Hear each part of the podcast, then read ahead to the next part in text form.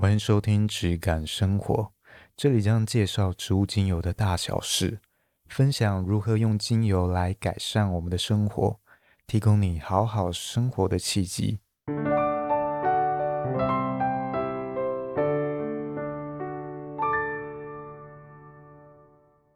嗨，我是伊登，今天是我们第四集，我们今天来介绍一下有关推荐给不熟悉精油的人。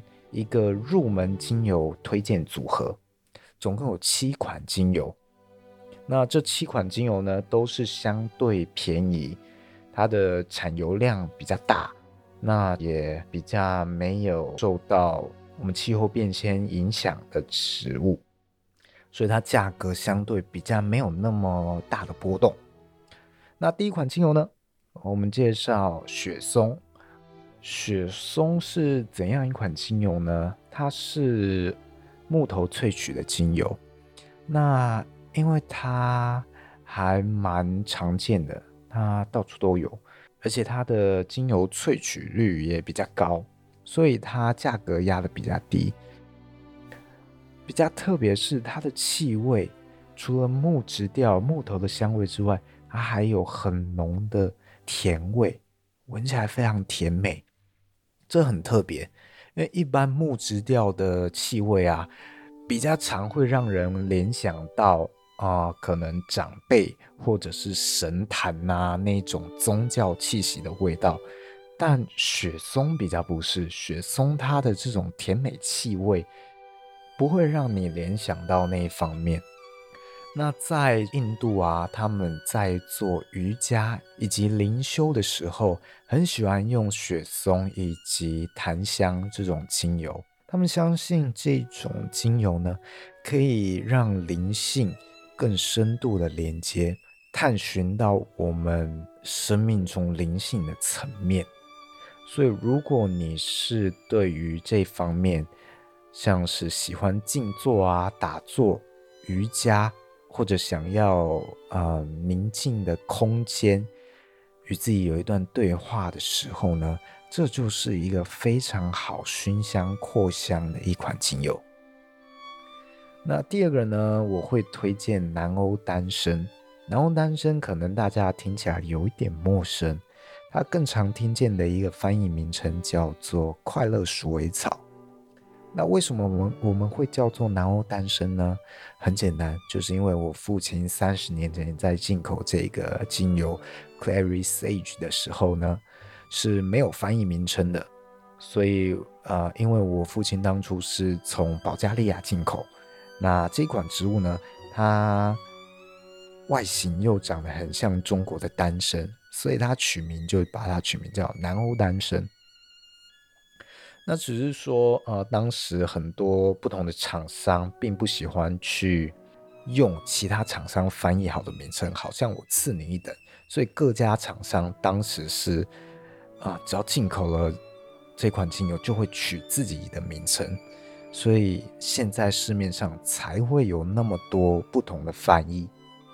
南欧丹参是怎样一款精油呢？它的气味也相当特别。因为它主要是从叶类与花，应该说叶与花一起去蒸馏，所以它两种部位有的气味特征你都闻得到。它既有花类，也有草本类的气味。更特别的是，它的气味闻起来非常的清澈透亮、明亮。它不像一般的花类，闻起来有点厚重或者有点浓浊，它是闻起来有点。比较轻的，比较清澈，而且它带给你一种正能量、温暖的感觉。所以在于像低潮啊的时候，我是蛮喜欢用这一款精油去做熏香，或尝试改变我的心情。在第三款精油呢，我推荐科奇尤加利，它是呃尤加利的其中一个品种。那科奇尤加利，我想大家也相对陌生，因为科奇这两个名字是我翻译的，过去也同样没有这个植物的翻译，过去台湾没有人去进口这一款植物。那它是什么样的尤加利呢？它是只生长在西澳洲中部很小一块地区才有的一个尤加利品种。一般我们在讲尤加利在芳疗或治疗方面的疗效的时候，我们都会去观察它一巴胺油醇这个化合物的含量，它在尤加利这个植物中占比非常的高。我们相信这个一巴胺油醇，它对于我们呼吸道啊，或者是感冒发烧，它有很很好的抑制效果，或者是治疗效果。那在所有现今所认知的尤加利品种当中呢，科奇尤加利它的一八胺油醇含量非常非常的高。是最高的一种尤加利品种，其他的尤加利可能一八桉油醇的含量只有大概呃七成八成，但这科奇尤加利它可以到九成。那它的气味呢，也闻起来比较冲一点，或者闻起来比较浓烈一点。我自己呢是嗯闻久了就蛮习惯的。像我在车上啊，只有放一个精油，就是科奇尤加利。我常常有点想睡的时候啊，我就会带打开这款精油闻一闻。它有点像是，呃，你随身防护啊，或者是你觉得今天感觉好像状态不是很好，好像有一点感冒的时候，你可以赶快拿出来作为。你健康守门人的一款防护精油哦，就赶快点起来，很快能够感受到它对于你的改善。第四款精油呢，我会推荐天竺葵。天竺葵呢，它闻起来有一点像玫瑰，但是玫瑰啊，它的气味会更浓烈，它闻起来可能有一些人会觉得它太过艳丽。那天竺葵就相对比较平易近人一点，价格更是便宜很多。那它跟南欧丹参是非常知名的双人组合啊，可以说是姐妹最好的朋友。他们两个呢，对于我们荷尔蒙的调整都有非常好的效果。所以在女性，如果你是有这个经前症候群问题，或者你经痛啊，状况很明显，很痛，你都可以在平常去拿这两款精油滴在乳液啊，或者是植物油里面，去调和，做一个日常保养用的产品。平常没事就涂抹一下你的下腹部，去做调整。你都可以感受到它对于你的帮助。像我姐，她是经前症候群非常非常严重的人。你在维基百科上看到经前症候群的症状，她全部都有，而且非常严重。以前她在读书的时候啊，只要碰到经期来，她就要请假，而且不只是一天，可能两天。但他之后就用这两款精油去做呃调整。有一定程度的改善，可以缓和他当下的症状。那当然，这些精油只是当做一种辅助性治疗，你还是要透过你的饮食以及日常生活的作息去做改善。但至少这两款精油能够提供你一个改善的契机。那希望有这方面困扰的人可以去尝试看看。如果你是用乳液的话，它只要在里面加一两滴就好，浓度不需要超过二点五帕。第五款精油呢，我会推荐薰衣草。薰衣草相信大家都非常熟悉，但像我自己，我我是从保加利亚进口，我很久很久没有去跟法国进口了。我相信大家应该都是更熟悉法国的薰衣草，感觉听到薰衣草就是法国普罗旺斯。但像呃，我在十几年前去拜访我们法国普罗旺斯的供应商啊，那时候的薰衣草价格，法国就已经比保加利亚大概贵五倍了，现在更是更高。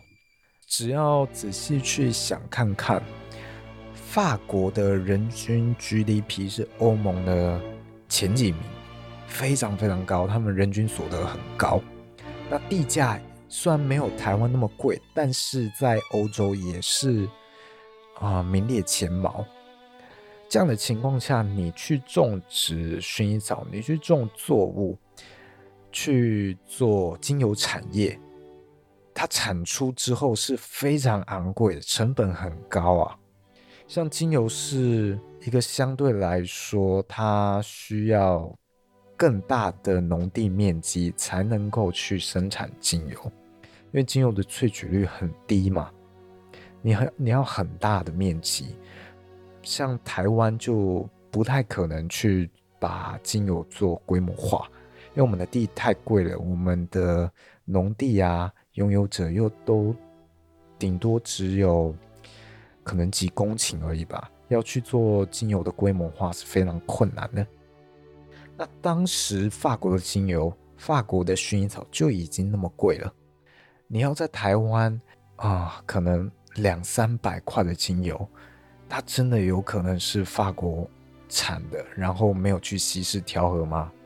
我是建议你可以考虑看看其他的选择啊。我是不觉得两三百块撑得起法国薰衣草这样的生产结构，它势必要去做一些调和稀释。那扯远了，薰衣草精油呢，它是一个大家接受度也都蛮高的一种花香调的气味，只是它闻起来相对来说比较燥一点。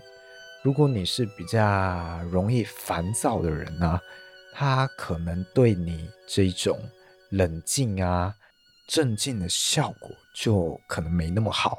那我自己很常用的是在呃皮肤的疤痕，我可能会用棉花棒去沾一点，去涂抹在痘疤上面，或者是过去的一些旧旧伤疤。它对于这种旧伤疤的恢复效果是蛮好的。又或者是，呃，我自己在厨房附近是放了一瓶薰衣草，你只要在不小心烫伤的时候啊，马上抹上薰衣草，哎，很奇怪，它就不会起水水泡。它对于这一种烫伤起水泡的治疗抑制效果非常非常好，所以建议你如果有买薰衣草的话，你可以把它放在厨房附近，如果你有做菜习惯的话啦。第六款精油呢，我会推荐迷迭香。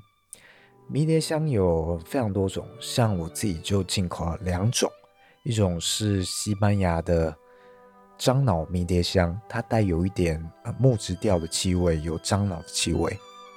但我会比较推荐入门的人选择一般的迷迭香，或又称作桉油醇迷迭香。桉油醇迷迭香呢，它跟我们前面讲到的尤加利里面的成分一八胺油醇有点相似，所以它也会有呼吸道改善的效果。那只是呢，它草本味表现的形式跟尤加利不太一样。那在我们过去很多的分析报告认为说，迷迭香的气味呢，对于协助我们记忆力的部分啊，有一定程度的改善。有一些研究会把它拿来用在阿兹海默症的治疗，显示也有一定的成效。所以呢，如果你在工作啊，或者是读书阅读的时候，你可以尝试使用迷迭香去做熏香，或许有意外的成效。第七个呢，也就是最后一个精油，我会推荐佛手柑。它也是我今天七款推荐的精油里面唯一一款柑橘类的精油。佛手柑呢，其实有点算是当初我爸进口进来时候的误意。它其实跟呃佛手台湾我们看到的那个佛手啊是不一样的，它比较像是介于柠檬与柑橘的混合种。它闻起来就有点像是，嗯，橘子啊，还有柠檬的混合，甜甜酸酸的。那在呃香水类应用非常非常的广泛，可以说是前调非常热门的一种应用选择。它带有的这种嗯明亮阳光的气味啊，大部分的人都可以接受，而且都能感受到愉悦。我会很推荐用来给初次接触精油的人去闻，熏香的效果非常好，只是说它扩散的速度、挥发的速度比较快。所以，如果你在用水氧机啊或者扩香机的时候，我会建议说啊，你只需要滴你这一次扩香的量就好了。因为你如果放在那个机器里面没有喷完的话，它很容易那个气味就跑掉不见了。那它在除了扩香熏香之外，还有一个非常重要的效果，就是它在抑制发炎的部分。我自己在过去长青春痘的时候，我最喜欢用佛手柑。我会用棉花棒去沾一点佛手柑的精油，然后涂在我长青春痘的部位，很快就能看到明天那个青春痘它就已经有点消下去了。它比较适合是在它刚冒起来或者是冒得发红的这段时间。大部分人会觉得说，哎，青春痘可能你用茶树，那我发现其实在我过往的经验啊，佛手柑它对我的效果会比茶树更明显，这改善效果更好，推荐给大家可以去试试看。那以上就是今天介绍的七款精油，这七款精油呢都是相对来说比较平易近人，比较没有那么贵，那应用效果也非常广泛的。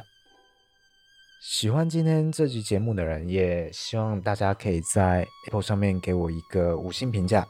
那今天大致上就是到这里，谢谢大家，我们下次见。